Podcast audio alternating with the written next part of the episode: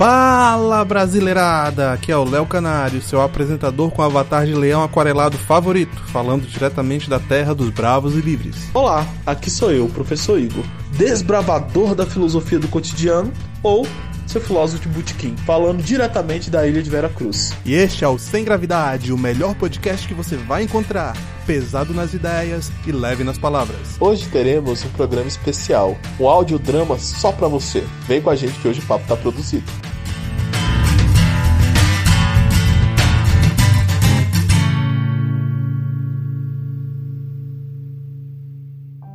O que você ouvirá a seguir é uma obra de ficção. Qualquer semelhança com a realidade é mera coincidência. Uma produção sem gravidade podcast, pesado nas ideias e leve nas palavras. Todos os direitos reservados. Vanessa acordou com a luz do sol escapando por uma brecha da cortina mal fechada de seu quarto. Ela se virou na cama e puxou o cobertor, cobrindo todo o rosto na tentativa de banir a luz que lhe afligia o sono.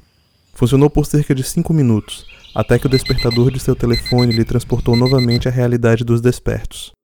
O mundo onírico era certamente mais agradável e sua mente já havia criado a terra perfeita da igualdade absoluta.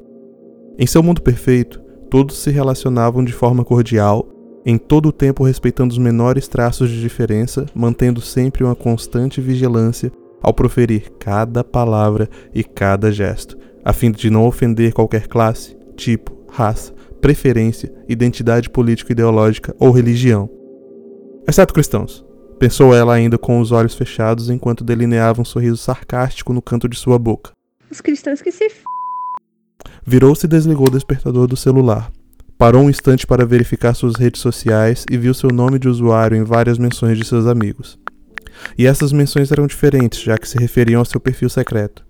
Ela se orgulhava de conseguir manter seu perfil longe da família, Afinal, eles não entenderiam o valor da luta por igualdade em um mundo tão sinistro e egoísta. Vanessa se levantou de sua cama king size e calçou suas pantufas com design exclusivo da Louis Vuitton, que envolveram seus pés como se estivessem sendo envelopados em seda e aconchegados em espuma feita de nuvens carregadas de conforto e luxo.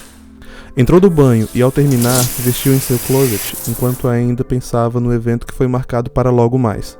Seria um dia incrível, ela pensou enquanto se preparava. Vanessa desceu as escadas na esperança que seus pais já houvessem saído para trabalhar. Seu pai, Adamastor, um homem de negócios, ergueu cada uma de suas empresas a partir de grande esforço e dedicação. O homem de origem humilde, mas de uma ética de trabalho impecável, dedicou a vida ao nobre objetivo de proporcionar à sua família o que ele mesmo nunca pôde desfrutar. Seus dias eram longos e exaustivos, mas profundamente satisfatórios, ao passo que suas realizações se acumulavam. Se orgulhava de nunca ter frequentado faculdade e mesmo assim ter atingido tanto sucesso em tudo o que se propôs a fazer. Sua mãe, Laura, era uma dona de casa extremamente ativa na comunidade. Se envolvia em todas as atividades que envolvessem caridade na igreja local que a família frequentava há décadas. Quando jovem, Laura havia recebido um convite para se tornar sócia de um promissor escritório de advocacia, mas abandonou tudo para cuidar da casa, filhos e marido. Era penoso para Vanessa dividir espaço físico com pessoas que tinham um pensamento tão retrógrado e reacionário, mesmo sendo seus pais. Ao cruzar o portal da cozinha, ela se deparou com a pior cena que poderia imaginar. Seus pais estavam sentados à mesa, conversando com seu irmão mais velho, Lucas, e sua esposa. Bom dia, Vanessa, disseram cada um dos que estavam na sala de maneira desordenada e atabalhoada. Aff. Retrucou Vanessa enquanto revirava os olhos. Ela atacou um dos pãezinhos da mesa enquanto se preparava para sair sem maiores explicações. Você não vai sentar? Perguntou seu pai. Eu não tenho tempo pra isso, ok? Vai ter um rolê mais tarde e eu não posso me atrasar. O que pode ser mais importante que a sua família? Eu tenho certeza que você pode nos dar 10 minutinhos. Estamos esperando por você. Tipo, não vai rolar agora. Eu tenho muita coisa pra fazer e os meus amigos estão me esperando. Falou Vanessa enquanto se dirigia à saída. Eu disse sente-se! Exclamou Adamastor já de pé. Vanessa parou com o pão ainda na boca e olhos desafiadores. Vanessa, não vai levar muito. Seu irmão quer compartilhar algo conosco. Vamos nos sentar e nos acalmar, por favor. Disse Dona Laura, conduzindo o marido de volta ao seu assento. Aff, que povo chato. Resmungou novamente e se arrastou de volta à mesa, revirando os olhos a cada passo. Tá, mas o que, que pode ser tão importante assim? Ironizou Vanessa, ao mesmo tempo em que se servia com um generoso copo de suco de laranja fresca recém-espremida. Lucas e sua esposa Samantha se entreolharam com um sorriso contido e ela quebrou o silêncio. Estou grávida! A cena que se seguiu foi um misto de congratulações, ósculos e amplexos direcionados ao casal. Vanessa permaneceu quieta em sua cadeira, observando a felicidade alheia com desconcertante indiferença. Ela foi a primeira a falar depois que todos se sentaram. Ahn, tá, mas você vai abortar o quê? Digo, do jeito que o mundo tá, tipo, aquecimento global, tipo, desigualdade social, tipo assim. Quem traria uma criança pra esse mundo de m... Era possível ouvir o batimento cardíaco da criança dentro do ventre da mãe no silêncio que se seguiu. E Vanessa, com todos os olhares ainda sobre si, continuou. E tomara que não seja um macho opressor, capitalista e burguês que vive de explorar o trabalho do proletário. E queira Zeus que não erge esse nariz gigante. Ela falava com um tom debochado enquanto deslizava o dedo em seu novo telefone de última geração, comprado por seu pai, com uma mão, e segurava uma faca de mesa na outra. Se o bebê tiver o meu nariz, ainda seria melhor de seu caso. Você usa tanta tinta no cabelo que se um dia ainda puder ter filhos, provavelmente vai nascer no formato de um pote de creme multicolorido. Vanessa jogou a faca que empunhava na mesa com violência e deixou a casa, explodindo a porta contra o portal em uma performance digna de um astro de filme.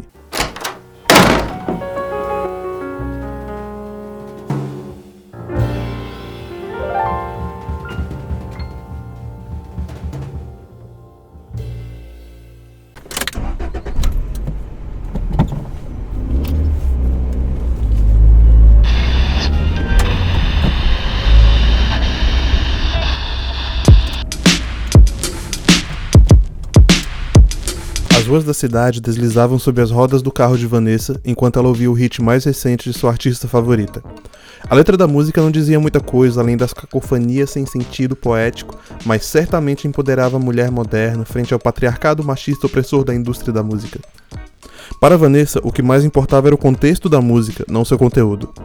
Quem se importa com uma poesia que soa tão bela quanto lírios dançando ao vento, mas foi criada pela epítome da máquina opressora machista da sociedade patriarcal? Ela escolheu bem seus ídolos, que prezam pelo discurso político, moral, correto, progressista e sofisticado, em vez da divisão inerente da valorização da arte pelo simples talento do artista. Entrou no estacionamento do pequeno comércio próximo à praça que marcara de se encontrar com seus amigos. Ao passar em frente ao comércio, ficou indignado ao perceber que o jovem que entrou correndo na pequena loja de corte e costura havia estacionado na vaga para idosos e deficientes. Depois da cena deplorável que ela teve que suportar em casa, Vanessa decidiu que deveria agir contra a deturpação moral que acabara de presenciar e fazer algum balanço ao mundo. Para que o mal vença, basta que o bem não faça nada. Pensou ela. Se eu vejo algo de errado, cabe a mim me opor à opressão. Se esse é o tribunal da vida, eu serei juiz, júri e executor. E com estas palavras ainda ressoando em sua mente, ela parou o carro em uma das vagas e desceu. Certamente não percebeu que parou o carro tão atravessado que de fato ocupou duas vagas. Mas isso não era importante frente à considerável tarefa que tinha à frente. Retirou de sua bolsa a caneta de marcação permanente que sempre levava consigo para o caso de ser surpreendida por algum protesto e tivesse que criar cartazes de pronto. Dissimuladamente, deixou sua bolsa cair ao lado da porta do carro e rapidamente marcou a tinta branca do automotivo com seu pincel vermelho sangue em letras garrafais. Idiotice não é deficiência física. Da próxima vez, pense duas vezes antes de estacionar num lugar que não te pertence. Hashtag Instant Karma. Vanessa rapidamente sacou seu celular e tirou uma foto para mostrar para seus amigos mais tarde. Ela saiu andando confiante e satisfeita por ter tornado o mundo um lugar um pouco melhor. Certamente contribuiu para balancear a horrenda notícia que seu irmão trouxera pela manhã. Ao mesmo tempo que ela virava a esquina, o jovem de antes saía da loja de corte e costura trazendo escorado em seus braços uma frágil senhora que ele ajudou a se sentar no carro. Ele teve uma infeliz surpresa ao dar a volta para entrar pela porta What? do motorista e levar sua idosa companheira de volta ao lar. O que mais intrigou o homem foi o fato de quem quer que tenha escrito tal mensagem ter ignorado completamente o adesivo para deficientes físicos afixado no vidro frontal e lateral do carro bem próximo do local que a primeira letra foi traçada.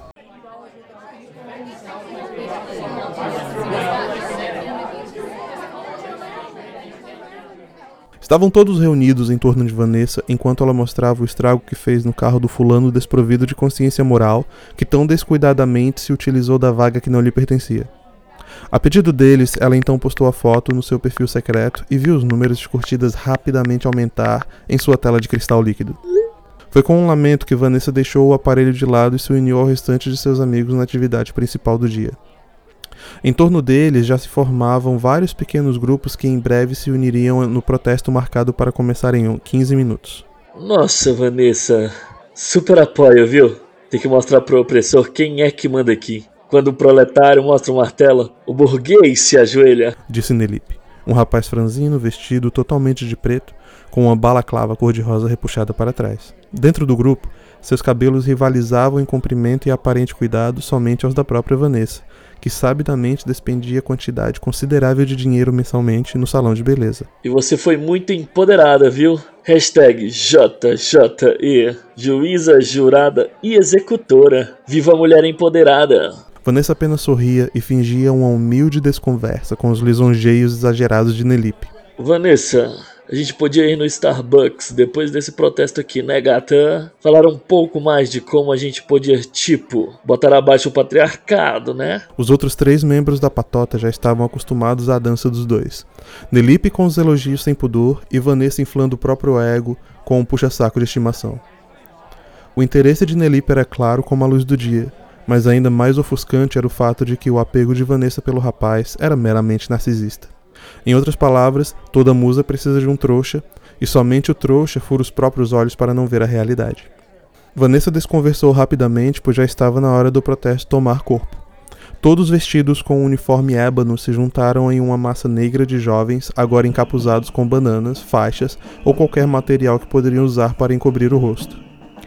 A multidão monolítica andou entre os carros por um quarteirão, entoando cânticos combinados em um unissom, que inspirava em quem ouvia de fora uma mistura de admiração e medo. Era admirável como conseguiam ser tão sincronizados, mas os espectadores se arrepiavam quando surgia em suas mentes a possibilidade daquela multidão sintonizada os ver como uma ameaça.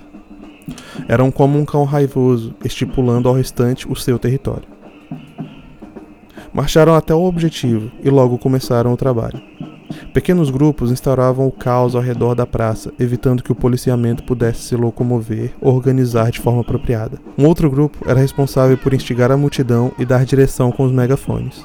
E existia um grupo armado com cordas, cabos de aço e luvas se organizando no centro da praça. Felipe, você sabe quem foi aquele ali no meio da praça? Indagou Vanessa. Uh, tinha alguma coisa a ver com escravos. Provavelmente era um racista qualquer. Tipo, não sei exatamente porque fizeram uma estátua para ele. Mas hoje vamos botar esse monumento ao ódio abaixo. o grupo do centro da praça laçou o pescoço da estátua com várias cordas e cabos de aço e se organizaram em um cabo de guerra bizarro uma jovem encapuzada com megafones ditava o ritmo em que os dois lados concorrentes puxavam a estátua. A estátua já demonstrava sinais claros de instabilidade em sua base e pendia perigosamente para os lados, cada vez que os grupos do cabo de guerra puxavam. A jovem do megafone agora falava cada vez mais empolgada e direcionava palavras de ordem para a multidão, já que os grupos do cabo de aço haviam se acostumado com o sincronismo das puxadas. A empolgação da jovem crescia a cada frase de efeito e a multidão delirava em uma espécie de transe coletivo. No meio do caos, Vanessa procurava capturar o momento perfeito da queda da estátua. A ideia era conseguir uma selfie do momento em que o gigante de bronze estivesse suspenso no ar. E tudo aconteceu em um instante. A organizadora no megafone liderava a multidão como quem puxa o grito de guerra de uma torcida de futebol. A vibração e energia de sua voz eram palpáveis. No momento em que a estátua veio ao chão, todos os membros do cabo de guerra fugiram imediatamente do perigo, exceto a organizadora, que no ímpeto do momento ficara logo abaixo do pedestal da estátua até o último instante. Vanessa, por outro lado, estava feliz que havia conseguido seu clique perfeito e já havia postado em seu perfil secreto. Não percebeu o mórbido silêncio que se seguiu e ficou confusa quando Nelipe tentava puxá-la pelo braço para fora da praça. Na confusão que se seguiu, Nelipe desapareceu quando se viu em perigo e ela conseguiu voltar para seu carro aos trancos e barrancos. Tinha alguns arranhões, mas estava feliz por ter conseguido o clique perfeito. Mal podia esperar para chegar em casa e acompanhar a viralização daquele shot. Ela seria o assunto principal por semanas.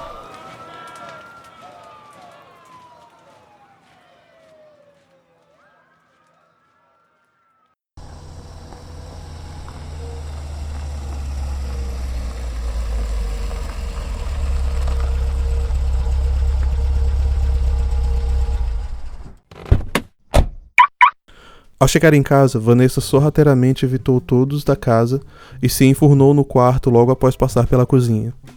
Comeu rapidamente, já em seus aposentos, mas estava cansada demais para monitorar a atividade de sua conta secreta. Caiu em um sono pacífico.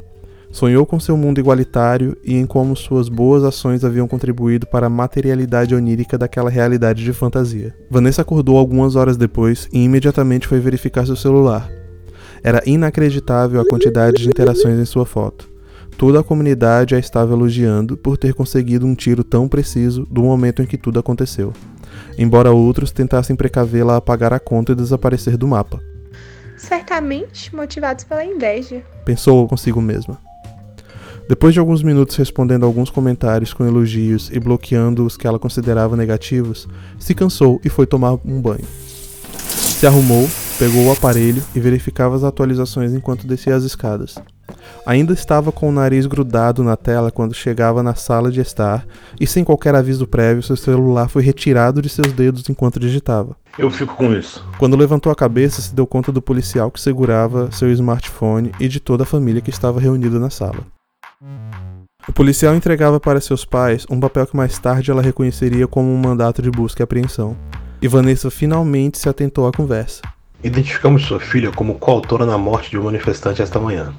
Aparentemente, um grupo de arruaceiros resolveu botar para baixo a estátua da princesa Isabel. Pelo visto, protestavam contra a escravidão e racismo. Adamastor olhou intrigado para o policial. Mas a princesa Isabel aboliu a escravidão. Por que eles derrubariam uma estátua dela? Olha, seu doutor, parece que os líderes do grupo só sabiam que a estátua tinha alguma coisa a ver com a escravidão. Então eles acharam que era de um dono de escravo ou coisa assim.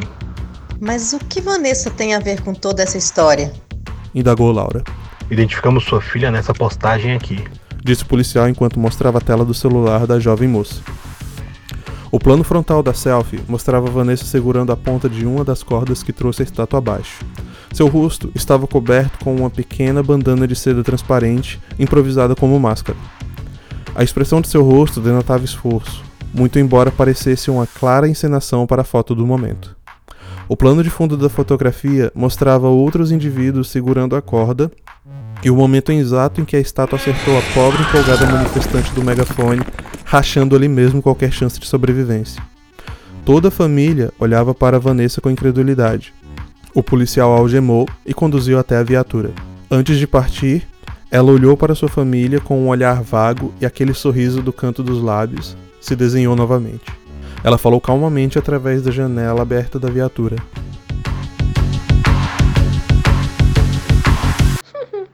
Fiquei famosa.